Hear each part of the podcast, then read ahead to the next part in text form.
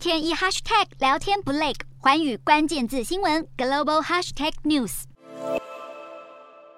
美国参议院在二十七号以六十四票对三十三票通过了业界期待已久的晶片法案，预料二十八号交付众议院表决。如果也同样通过，可能最快在下周就能交由总统拜登签署生效。晶片法案意在扶植美国半导体产业，不但要缓解美国的晶片荒，也是为了对抗中国竞争。美国政府将对半导体业补助五百二十亿美元，相当一点五五兆台币，并且给予投资设厂业者减税的优惠。不少议员大力支持这项法案，还表示通过后就能资助大约十到十五家半导体工厂，是美国在半导体竞争上的重要跨步。在中国方面，中方驻华府的大使馆批评美国走上了冷战零和的道路，表示坚决反对晶片法案。